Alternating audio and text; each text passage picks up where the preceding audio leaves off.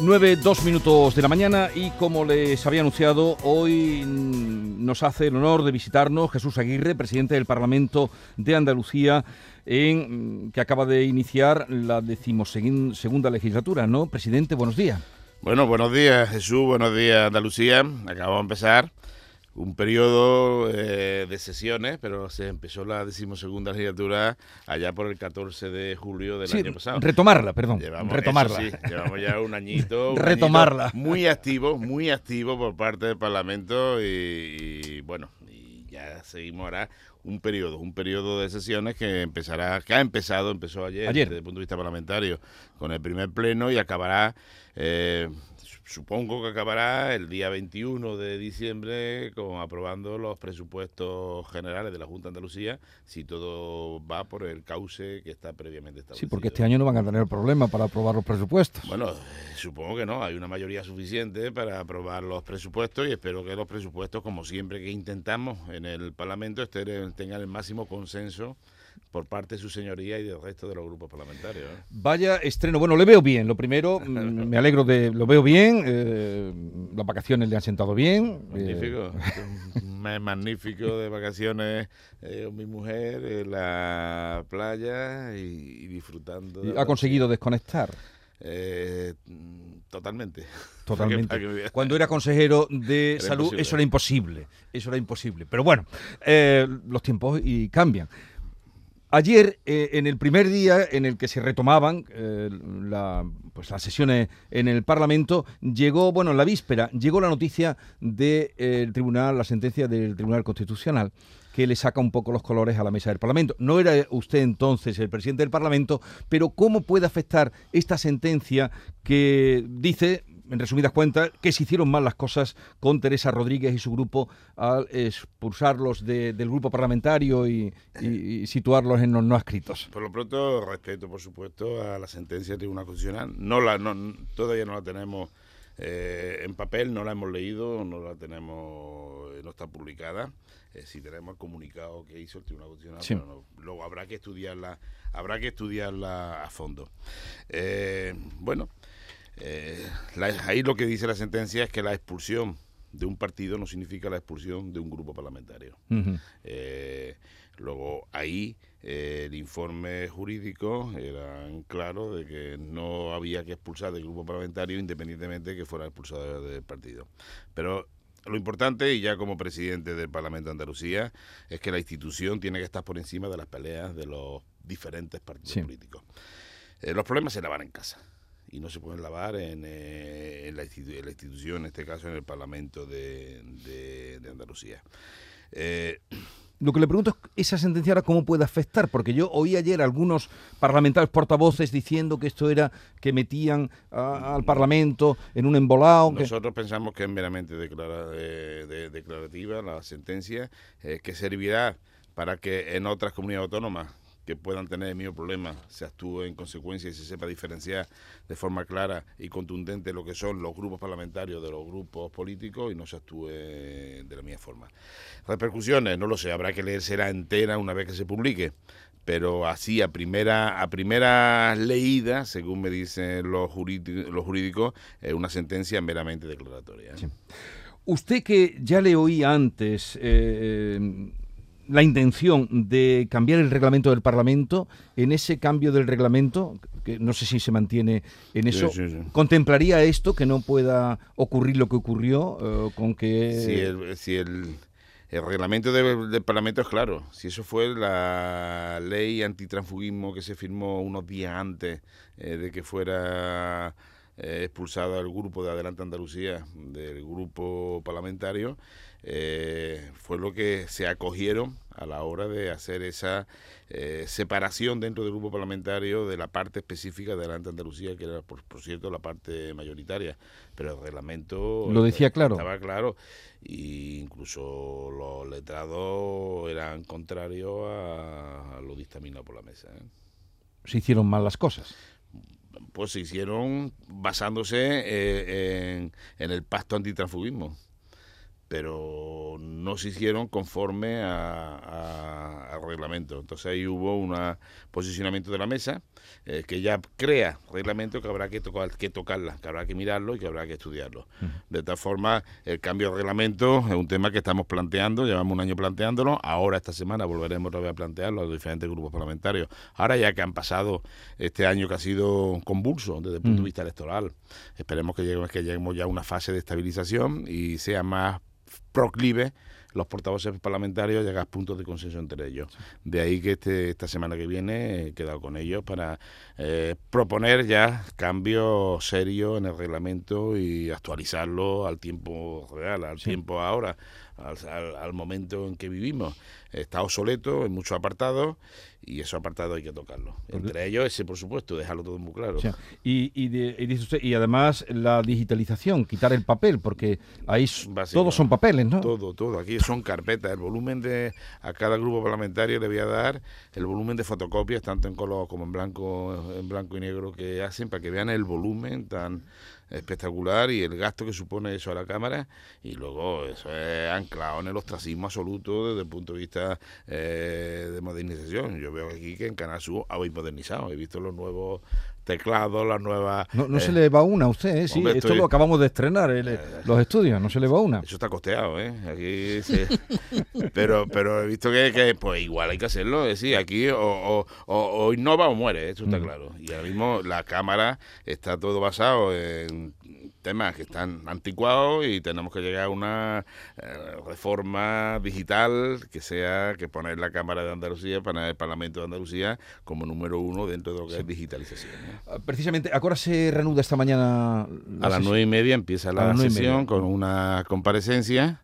Luego tenemos, eh, luego eh, primero una interpelación, luego la comparecencia de los de los consejeros, la del presidente, del presidente. será a las 12, y luego la primera es muy muy interesante porque la propuesta de crear una mesa de trabajo de esto quiero que, que, me hable porque no no paramos esta mañana mismamente una joven en Torremolinos que supuestamente tiene todos los tiene todos los rasgos de que puede ser otro caso de violencia de género un niño en Jaén que han evitado ahí lo que pudiera ser en Almería otra mujer apuñalada porque no quería someterse a la relación que exigía eh, un hombre hay que poner pie ¿Qué, ¿Qué, van a hacer con ese grupo ¿Qué pretende ese grupo de trabajo? Estamos hablando ahora mismo de 16 casos de violencia machista, de asesinato, no fallecimiento, como dice, no, no, han sido asesinadas. Asesinadas con nombre y apellido. La última, Sandra, y ponerle, hay que ponerle nombre. Hay que personalizarlo, que es lo mismo que yo decía en la época de, la pandemia con el COVID. Hay que, hay que visibilizarlo la última, Sandra, eh, eh, en Granada.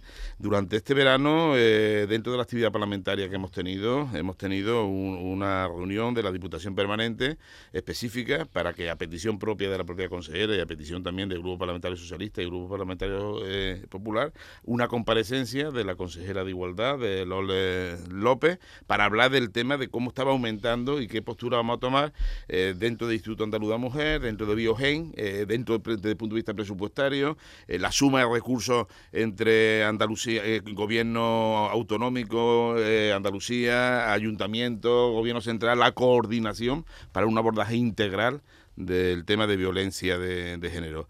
Eh, ahora se crea, hoy se va, yo creo que va a estar apoyada, yo espero que esté apoyada por todos los grupos parlamentarios, porque sería de justicia, y esa mesa de trabajo, que la mesa de trabajo es muy importante que todos los grupos parlamentarios, todos los parlamentarios tengamos, tengamos el mismo discurso.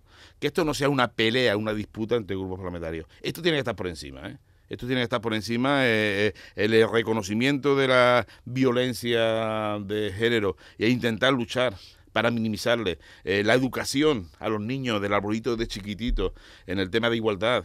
Eh, si hay un una serie de temas que todos tenemos que estar remando para el mismo sitio, tanto a nivel autonómico como a nivel local como a nivel nacional. Y yo creo que esa mesa de trabajo puede ser muy, muy interesante de cara a las conclusiones y para que los 109 parlamentarios tengamos, tengamos una misma visión de cómo abordar de una forma integral la violencia. ¿Y va a vigilar usted porque esa mesa de trabajo mm, vaya más allá que, que eh, lo puramente formal? Tiene que ir más allá porque si no sería desperdiciar el tiempo y el dinero de los andaluces. ¿eh? ¿Cuándo va a ir la ley de regadíos que esta mañana contábamos que va a ser inminente, inminente debate? ¿Cuándo va a ir? Va a ir, está ahora mismo este viernes, tiene comisión. Eh, yo calculo que irá o bien en el último pleno de septiembre o en el primer pleno de octubre tiene que estar. Último de septiembre, primero de octubre. Tiene que estar esta más la ley de las universidades, que también tiene que entrar por entonces. Entre medias, bueno, tenemos también el debate de Estado de la Comunidad Autónoma, que hay que hacerlo, y, será o bien a finales de, de, octubre o en el mes de, de noviembre. Eh, bueno, hay una actividad que ya la tenemos perfectamente. Eh, hoy comparece... Y los, presupuestos, los presupuestos hay que presentarlos, se presentarán el 31 de octubre posiblemente, y, tendremos el debate a totalidad y el debate a, enmiendas parciales y esperamos también sacarlo a lo largo de este periodo legislativo. Eh, hoy comparece el presidente de la Junta eh, para someterse a, a las preguntas. Cuando, esas preguntas, cada grupo puede preguntar lo que quiera. Le, le, digo para que la gente que nos esté escuchando se haga una idea en su cabeza. ¿Cuándo le llegan a, usted esas preguntas? Esas preguntas nos llegan en la, el miércoles pasado. Tuvimos mesa. En la mesa el presidente propone, propone el orden del día del pleno siguiente. Luego ese mismo día lo llevo a junta de portavoces y todos los grupos parlamentarios eh, discutimos, vemos el orden del día. Si hay place, pues se aprueba el orden del día y es el que se publica. Lógicamente voluntad, eh, eh, libertad absoluta de todos los grupos parlamentarios de hacer la pregunta que crean más oportuna, tanto al presidente como al resto de, la, de, los, de los consejeros, como las propias interpelaciones. Estamos en control del gobierno y el control del gobierno es una de las funciones clave del Parlamento y en eso es la oposición quien controla al gobierno a base de estas preguntas parlamentarias. Estamos hablando con Jesús Aguirre, presidente del Parlamento de Andalucía, Manuel Pérez Alcázar, eh, presidente al que usted bien conoce. Le pregunto. Buenos días, presidente. Eh, usted representa la segunda institución de nuestra comunidad. Ya hemos escuchado al presidente de la Junta alzar la voz frente a los agravios que están eh, proponiéndose desde territorios como el País Vasco por parte del Endacari o los independentistas catalanes hablando de amnistía. ¿Cree usted que el Parlamento andaluz como institución debe alzar la voz frente a posibles agravios que puedan llegarnos en las negociaciones que se están llevando a cabo para la investidura del presidente del gobierno? El Parlamento andaluz tiene que ser una correa de transmisión de la sociedad. Actualmente es un, es un debate vivo en la sociedad. Tanto así que hay una concentración planificada para el día 24. No todo vale en política y es lógico que, el, que, el, Parlamento sea la voz del pueblo. Este debate llegará al Parlamento, posiblemente llegará en el siguiente pleno o en el que sea, tendrá que llegar, porque tendrá que llegar a base de proposición de ley o, de... Eh, interpelación tendrá que llegar, porque es un debate ahora mismo que está en la calle. Luego tendrá que posicionarse. Yo creo que, tal como según creo es estrategia del Partido Popular, eh, se va a presentar una serie de iniciativas parlamentarias, tanto a nivel de ayuntamientos, diputaciones, parlamento autonómico, donde habrá que retratarse, habrá que decir sí o no eh, en, algo eh, que estamos hablando de, amnistía, estamos hablando de referéndum, algo que conculca posiblemente una serie de derechos fundamentales y la propia Constitución española. Luego, en ese momento habrá que retratarse y cada uno que diga lo que crea más oportuno. ¿eh? Hoy está en Sevilla, va, a asistir a eh, un reconocimiento el expresidente del gobierno Felipe González. va a estar usted en ese acto. Recientemente escuchamos al presidente de la Junta, Juanma Moreno, decir que estaba más próximo a Felipe González que algunos dirigentes del PSOE. ¿Se siente usted también más próximo a Felipe González que algunos dirigentes del PSOE? Hombre, viendo las declaraciones que ha hecho el señor González o el señor Guerra eh, últimamente, pues lógicamente está más en sintonía con lo que yo personalmente pienso. ¿eh? Yo pienso que no todo vale en política. ¿eh? Y el fin no justifica los medios. Estamos hablando de, romper todo el espíritu de la transición, de romper las reglas del juego que llevan más de 40 años y la verdad eh, son las más duraderas que hemos tenido en la historia a nivel de España y eso no vale, no todo vale para conseguir un fin. Luego, si me dice ahora mismo, oyendo las declaraciones de uno y otro, pues lógicamente estoy más en sintonía con Felipe González, con Alfonso Guerra, que puedo estar con, con, con, con al mismo determinado eh, representante del Partido Socialista. Y a la bueno, manifestación hablaban, luego será, dicen, un meeting del día 24 en Madrid que ha convocado su partido, el Partido Popular, ¿acudirá? Allí estaré. No, pero no le he oído. Allí estaré. Allí estaré y, yo creo que estaremos mucho. Es un derecho, un derecho a, manifestarse, un derecho que tenemos todos. Es una convocatoria que yo espero que, tenga el apoyo mayoritario de, de, todos los españoles y es sencillamente poner pie en pared. Es un basta ya. Es decir, un basta ya. Y como he dicho antes, no todo vale. Porque usted cree que esa ley de amnistía, que ahora mismo es una probabilidad, eh, usted lo da por hecho, que es hay una intención firme. Yo no lo. Hombre, al final es una negociación que está teniendo actualmente el, eh, señor Sánchez eh, con, otro partido político. yo no doy por hecho nada. Lo que sí es más vale prevenir que curar. Yo soy médico, entonces la medicina preventiva es muy importante y es mejor que la curativa. Luego, ante una posibilidad, digamos lo que pensamos. Y eso es lo que estamos intentando hacer. Esa manifestación es decir lo que piensa una parte importante del pueblo español antes para decir, oye, es que nadie me ha dicho nada. No, no, perdona, lo hemos dicho, no hemos manifestado. Eh, lo vamos posiblemente a nivel de proposiciones de ley eh, eh, en todas las instituciones públicas se van a manifestar también. Es decir, que se sepa perfectamente lo que una mayoría, no una, al menos un volumen muy grande del pueblo español piensa referente a esa negociación con partidos separatistas y esa posible ruptura de lo que es España. Mm, ayer se quedaría usted, ahora que ha hablado como médico eh, y consejero de salud que fue, se quedaría, bueno, ya lo conoce, pero eh, como mucha gente se quedaría eh, frío cuando su sucesora, la actual consejera, habló de los ataques a sanitarios que han sido mil, dijo mil ciento tres en el mes de agosto.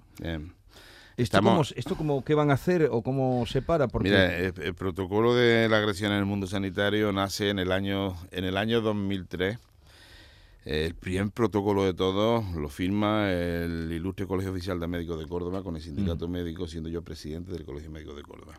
Ese mismo protocolo es el que luego se lo damos y lo asume eh, la Consejería de Salud y lo presentamos en la Organización Médica Colegial y es el protocolo que se va desarrollando en el tema de la agresión en el mundo sanitario. Las PNL o las mociones que yo he presentado en Senado y Congreso han sido muchas con el tema de las agresiones la primera reunión que tuvo en el año 2019, recién nombrado como consejero, fue para abordaje de las agresiones, agresiones físicas, verbales, coacciones dentro del mundo sanitario. La idea es que el profesional sanitario actúe con libertad y sin ningún tipo de coacción a la hora de tomar la decisión más oportuna de cara, de cara al propio paciente. Hay un aumento importante en los últimos años de las agresiones y de la agresividad dentro de lo que es la sociedad. Si tú te pones a ver las agresiones que ha habido a la Fuerza del Cuerpo de Seguridad de Estado. han, aumentado un 18%. Si tú ves el ámbito escolar, ha aumentado un 23%. Es decir, eh, hay un ambiente, eh, luego, ¿qué abordaje hay que hacer? Aparte de que tengamos que hacer un abordaje singular en cada uno de los estamentos, en este caso sanitario, tenemos que ir pensando también la sociedad que tenemos que hacer educación para la salud y para intentar minimizar la violencia actual existente dentro de lo que es la sociedad eh, con, con estamentos oficiales o servicios públicos, como puede ser educación, como puede ser fuerza y cuerpo de seguridad de Estado, como puede ser sanidad. Luego el abordaje es como el tema de violencia de género. El abordaje tiene que ser transversal, eh, unido, serio y con perspectiva de siguiente generación. ¿Usted se vio alguna vez en una situación así desagradable cuando era médico rural? Eh, yo alguna que otra, pero de poco. Mi mujer sí ha tenido alguna que otra eh, problemas más, más serios. Quizá el hecho de ser mujer es es, lleva aparejado el que tenga mayor probabilidad de que tener una agresión física, una coacción o una, eh, una agresión verbal. Eh, yo no, tuve, no he tenido ninguna, sí. pero sí te digo que, lo ha vivido. Lo he vivido intensamente con, mi mujer, que es médico en su centro de salud. ¿eh? A ver, póngase los auriculares, por favor, presidente, que eh, estábamos a la hora de analizar la actualidad y le quiero presentar a los compañeros, además de Manolo, que usted lo conoce ah. bien, Kiko Chirino, no sé si lo conocen. A Kiko, claro. Ese es su director del Ideal de Granada. Aquí, presidente, tenemos gente de mucho nivel. nivel. Nivelazo. A ver, Kiko Chirino. ¿Qué tal, presidente? Kiko, a la paz de Dios. Mencionaba eh, la reunión de la mesa contra la violencia de género. Sabe que la última mujer asesinada, desgraciadamente fue el domingo en Granada, ¿no? Hablaba de lo importante de no romper esa unidad en el discurso y yo recordaba que esta esa mesa que usted menciona, el lunes hubo una cumbre de subdelegados del gobierno de Andalucía en Granada, Hace una semana hubo un comité de crisis eh, convocado por el Ministerio de Igualdad. ¿Cómo cree que percibe esto los ciudadanos? ¿No sería mejor un único órgano para coordinarse, actuar eh, todos, eh, en lugar de tantas reuniones de tantas administraciones, que entiendo que cada una en el ámbito que le corresponde, pero desde la perspectiva del ciudadano? Muchas reuniones siguen, siguen las mujeres asesinadas, se hace lo suficiente, se tiende a veces desde algunos círculos a la politización y llevar reuniones donde llevar únicamente la voz cantante. ¿Cómo se percibe esto? Póngase desde el punto de vista del ciudadano. Sí, no, mucho, mucho ruido y pocas nueces. Es decir, que mucho abarca, poco aprieta. Yo creo que habría que... Mira, la idea de la mesa que hoy posiblemente se apruebe dentro del Parlamento es sobre todo para que los criterios, las actuaciones sean únicas dentro de todos los grupos parlamentarios. De ahí a crear luego unas conclusiones y llevarlas a cabo. Eso da, al menos, la percepción que tiene la sociedad de unidad de criterio cuando no empezamos a tirarnos los palos unos a otros para hablar de un tema tan sangrante como es el tema de la violencia machista y el asesinato de, mujeres. Habría que hacerlo a nivel, a nivel nacional, estoy totalmente de acuerdo, y tendría que estar coordinado por todas las administraciones. Y luego decir, esto no es un tema puntual de unas actuaciones puntuales, esto hay que cambiar eh, una forma de pensar, una forma de actuar, y eso hay que hacerlo desde la escuela. Mira, hay un tema que me preocupa y lo estuvimos viendo no hace mucho. Es decir, los de mi generación, que yo soy mucho mayor que todos vosotros, eh, nos, creamos, nos criamos en un ambiente donde la educación era de separación de sexo y, era lo que no educaron así. La siguiente generación, que es la de mis hijos, y yo lo veo con mi hijo, con mi, con mi yerno y todo eso, es más de colaboración. Ahí ha cambiado, el chi ha cambiado. Pero sin embargo, las encuestas que, hacemos ahora, eh, las personas con 18 o 20 años, uh, la encuesta de otro día, darle una bofetada a la novia, no, eso no es violencia. O, mirar el móvil y, controlarla, eso no es violencia. No sé, yo creo personalmente, eso ya es un pensamiento personal, yo pienso que, que nosotros, nuestro hijo, estuvo, está, ha estado bien, que hemos intentado llegar a, a transmitir la importancia que es la igualdad entre uno y otro, pero que tendríamos que volver a la escuela, ¿eh? yo lo digo, ¿eh? Eh, tendríamos que empezar desde la escuela y crear una estrategia a nivel de formación y educación para la salud, y en este caso en el tema de violencia, de igualdad, desde la misma escuela. Habría que tomarle el abordaje, tiene que ser multisectorial, tiene que ser por parte de todos los estamentos y, y dar una sensación de unidad. Esto tiene que estar por encima de cualquier problema político. Esto tiene que estar muy, muy por encima. No podemos dar la imagen patética muchas veces de que un político habla y dice lo diferente a otro, sencillamente para... Mm. este, esto está por encima de la política. Bueno, eh, presidente, le presento también a una compañera que es una excelente cronista parlamentaria, Silvia Moreno, del diario El Mundo. Sí, sí, sí, claro. Buenos días, presidente. si quieres hacerle, llevamos muy poco tiempo, quería hacer una pregunta directa. Muy, muy rápida. El tema de las comisiones de investigación en el Parlamento, ha mencionado antes que, quiere reformar el Parlamento, el, reglamento para actualizarlo, y hubo muchos problemas en la, anterior legislatura con la comisión de investigación de la FAFE, donde hubo dirigentes políticos, el señor Chávez y otros consejeros, que no quisieron prestar declaración. ¿Esto se va a reformar? Bien, la comisión de investigación tiene una razón de ser, eh, como en este caso el tema de la FAFE, eh, que está todavía en activo, es decir, la comisión de investigación de la FAFE está ahora mismo eh, trabajando con reuniones periódicas y yo creo que de aquí a muy poquito marcará lo que son las conclusiones. La, la comisión de investigación lo que tiene que tener claro cuáles son sus competencias y cuáles son su capacidad de llegar a un punto de consenso. Si en una comisión de investigación a los que tú llamas a comparecer no tienes capacidad eh, orgánica de forzarlos a que comparezcan, pues entonces tiene poco que ver, tiene poco, poca razón de ser. Luego habría que sacar o legislar o en el, reglamento, en el reglamento de la Cámara poner la obligatoriedad eh, de la comparecencia de los ciudadanos en las comisiones de investigación. Actualmente eh, depende del propio ciudadano, por lo que hay muchos que no comparecen. De esta forma, normalmente cuando hay una comisión de investigación o una ponencia de estudio, suelen comparecer, ¿eh? mm. pero de verdad hay que... O, todo o nada, pues si no que se queda coja. ¿eh? Bueno, también quiero que le salude y ya le dejamos José María Loma, que es redactor jefe mm, de La Opinión de Málaga, no sé si lo conoce. José María. a la paz de Dios. Hola, presidente, ¿qué tal? Muy bien, muy bien. Buenos días. Pues ya es el saludo. ¿Querías decirle algo, José María?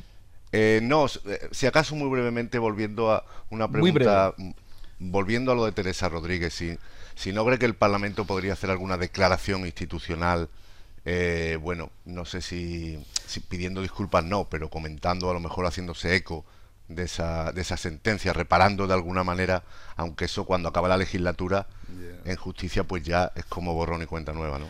No, no una declaración institucional, no, El Parlamento, yo como presidente del Parlamento y siempre salvaguardando el Parlamento, que es mi obligación como presidente, decir que las cuitas eh, de los partidos políticos no se pueden llevar al Parlamento. ¿eh? Las peleas se, la, se lavan en casa y no allí. Y eso fue lo que pasó allí.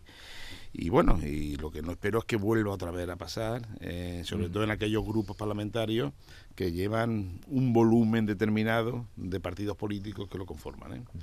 Ese fue, yo creo que fue una pelea interna y las peleas internas no se pueden llevar donde a los ciudadanos y menos al Parlamento. ¿eh? Jesús, el presidente habla clarísimo en castellano, no sé cómo se apaña en euskera, en gallego. Bueno, bueno eso es, bueno, eh, es impresentable. Pero yo creo que el alpujarreño eh, este, se lo van a pedir. A poner también, por, la jerga. El, alpujarreño. El asárquico también. El asárquico. El, andaluz, vamos a hablar. Sí, eh, ¿Usted entiende el asárquico? Yo, lo que no, lo que es perpéntico, lo que es perpéntico que tengamos que, para hablar tú conmigo, yo contigo, teniendo un idioma común como el español, nos tengamos que poner un pinganillo eso es absurdo. Eso yo creo que la, la, hombre, la sociedad está muy por encima de esas tontería y lo ve como tal, lo ve, vaya, es que... No, no, se me enfade, no, se me enfade. No, hay que traducirlo al presidente. Hay, hay, hay, gente para todo, hay, gente para Poner un pinganillo. Bien, Jesús Aguirre, gracias por, por la visita y que vaya bien. Eh, ya nos volveremos a encontrar y que, que vaya bien, mm, en fin, este eh, retorno a la actividad. Muchas gracias, Jesús. Y tú sabes que si tú me dices ven, lo dejo todo. ¿eh? Muchas gracias, presidente. Esta es La Mañana de Andalucía con Jesús Vigorra, Canal Sur Radio.